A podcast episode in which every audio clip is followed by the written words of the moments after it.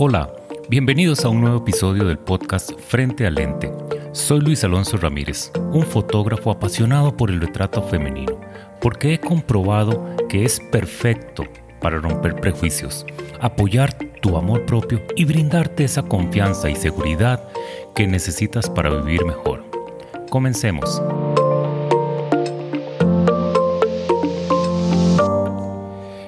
Estamos a punto de finalizar el primer mes del 2023 y, es muy común que, todo inicio de año lo acompañemos con, con una serie de metas que nos proponemos pues cumplir a nivel profesional, a nivel personal. Pero estoy seguro que esas metas se van disipando a lo largo del tiempo.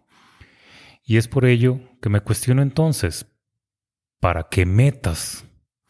Esta es simplemente mi opinión.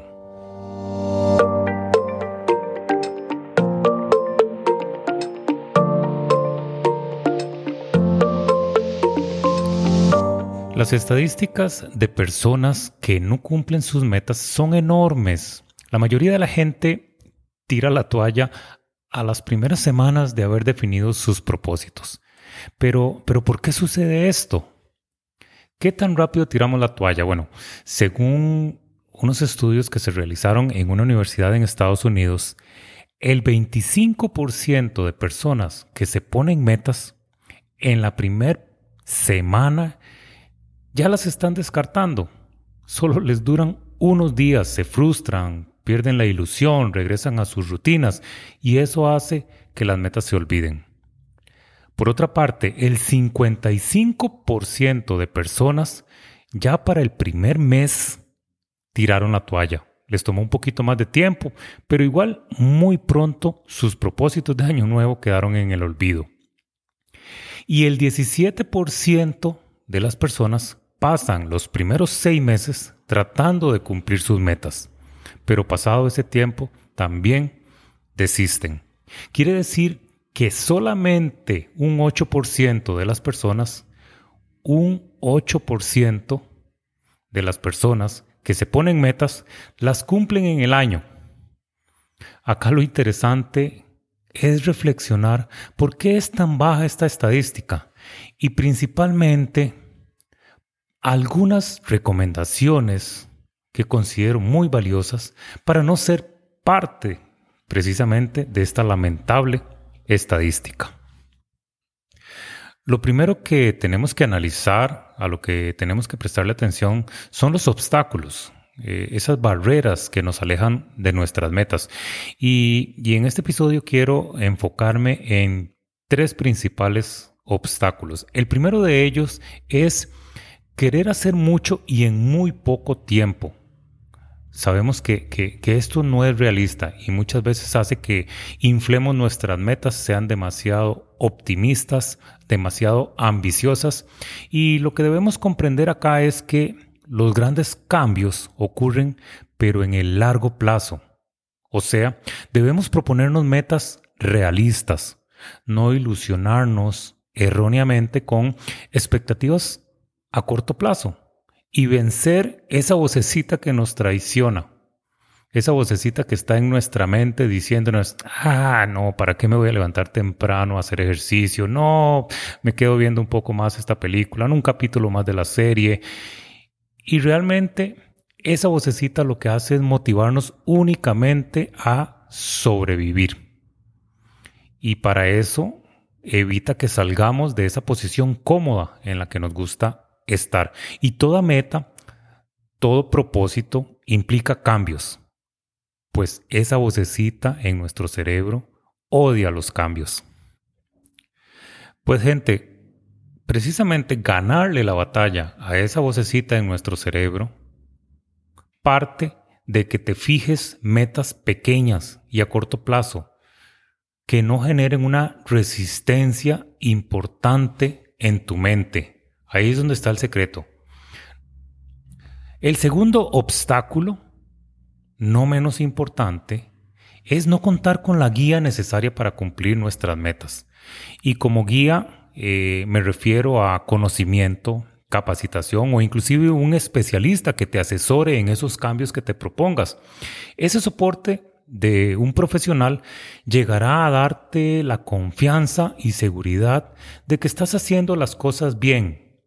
Cada vez que vayas viendo resultados te vas a motivar más y, eso te va a impulsar a seguir adelante con con tu propósito, con tu meta, hasta convertirlo en un hábito, ¿por qué no?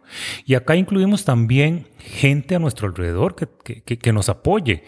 Eso evita también la desmotivación y la frustración que muchas veces sentimos por simplemente tratar de alcanzar nuestras metas eh, de, de manera solitaria.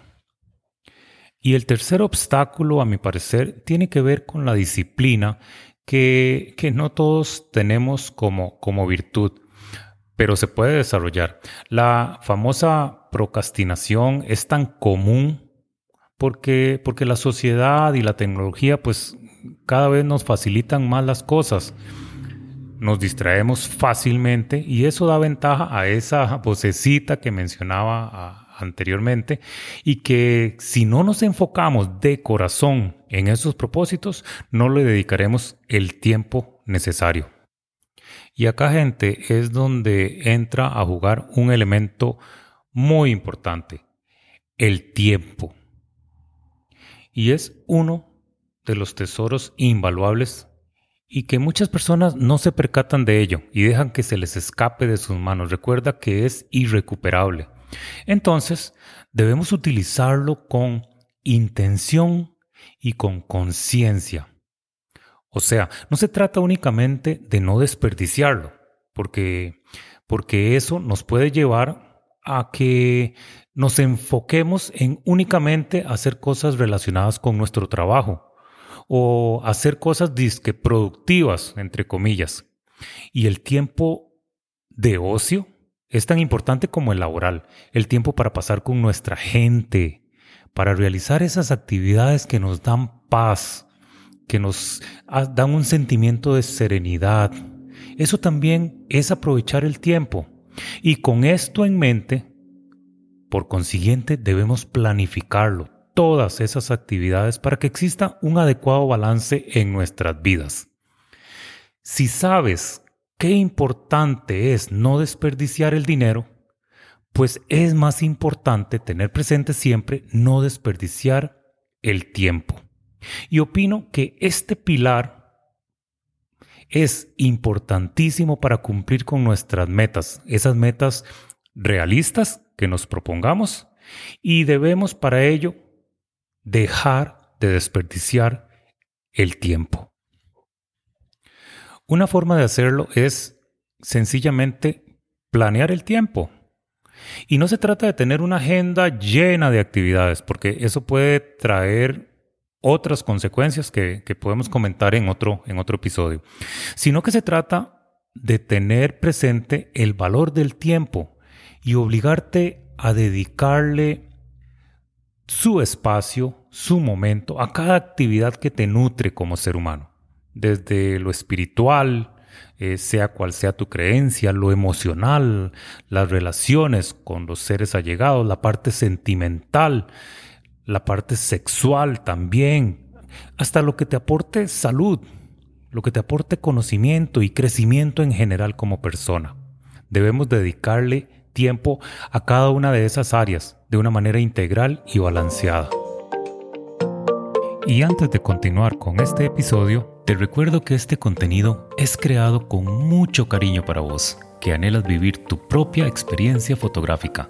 Si te perdiste algún episodio, Puedes encontrarlos todos en mi página web, así como en tu plataforma de podcast favorita, Apple Podcast, Spotify, Google Podcast, en cualquiera.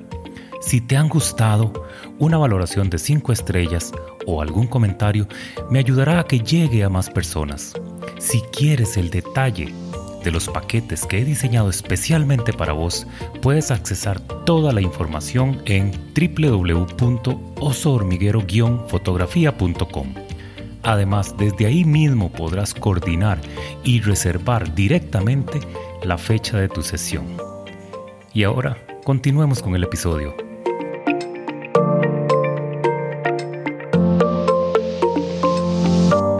Es interesante porque podemos echarle la culpa a muchos distractores que están presentes en nuestro día a día, como son las redes sociales, como es Netflix, por ejemplo, eh, no sé, que ver la mejenga en televisión, bueno, ahora que estábamos en el Mundial, pues tirarnos todos los partidos, eh, ver videos en YouTube que, que, nos distraigan, que nos hagan reír, eh, el mismo celular, estar constantemente ahí detrás de, de, ese chisme importante. Eh, pero el problema no son esos distractores en sí. Yo creo que si no, lo importante aquí o el problema es cómo los integramos en nuestra vida, cómo dejamos que influyan, que nos afecten. Esos distractores siempre han existido, siempre, desde, no sé, desde, hace miles de años los antiguos filósofos, eh, incluso desde esa época, ellos estaban conscientes de que existían esos distractores. Y por eso se preocuparon por generar muchas herramientas que les ayudaran a mantenerse enfocados, enfocados en lo que querían lograr. Estrategias eh, relacionadas con la meditación, con el estar presente, eh, muchas herramientas que si las incluimos en nuestra vida, definitivamente será muy provechoso.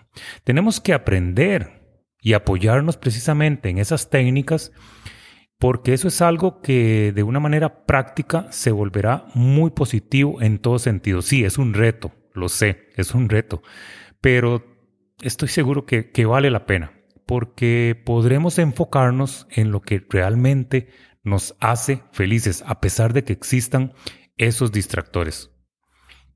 Y es que si te pones a pensar en la palabra distracción, es algo que nos resta tracción.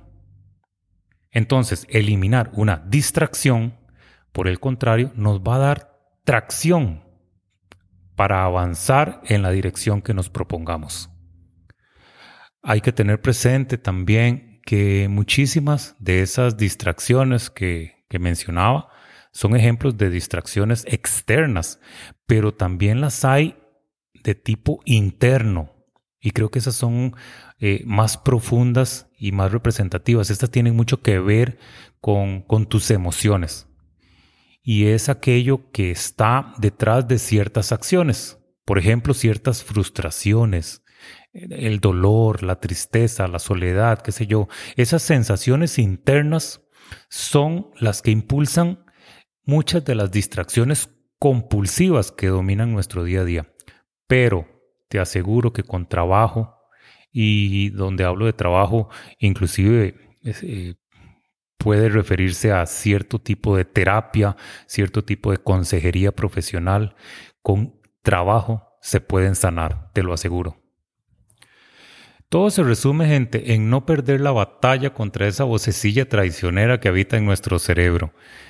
Que tu voluntad y disciplina vaya creciendo y que cada acción que lleves a cabo te acerque más a tus metas. Claro, teniendo siempre presente que el tiempo es oro y no regresa. Nunca olvides eso. Yo sé que suena fácil y sé que no lo es, porque todos esos distractores quieren precisamente que te distraigas. O sea, de eso viven, las redes sociales, es un tema de mercadeo, de que te mantengas en ellas, de que te estén presentando publicidad, eh, igual las películas, que veas el siguiente capítulo de la serie que se pone más bueno y, y permanezcas ahí sentado en el sillón sin distraerte. El balance depende de vos, de forma consciente. Y a esto se resume el tema de estar presente aquí y ahora, que cada acción la analicemos, decidamos y actuemos con ese plan siempre en mente, ese plan que tenemos que establecer y que toda acción que llevemos a cabo nos brinde la mayor tracción posible para cumplir nuestras metas. Te recuerdo que con este episodio no quiero decirte que no tengas metas, para nada, sino que pienses ¿Para qué establecerlas si al poco tiempo tiramos la toalla? No busco influir en tu forma de pensar, quizás solo hacerte reflexionar y aportar algo positivo en tu vida.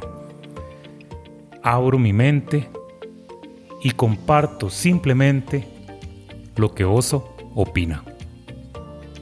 Espero hayas disfrutado el episodio y me acompañes en el próximo, donde estaré conversando sobre un nuevo tema. Soy Luis Alonso Ramírez y te espero aquí, frente al lente. Un abrazo de oso.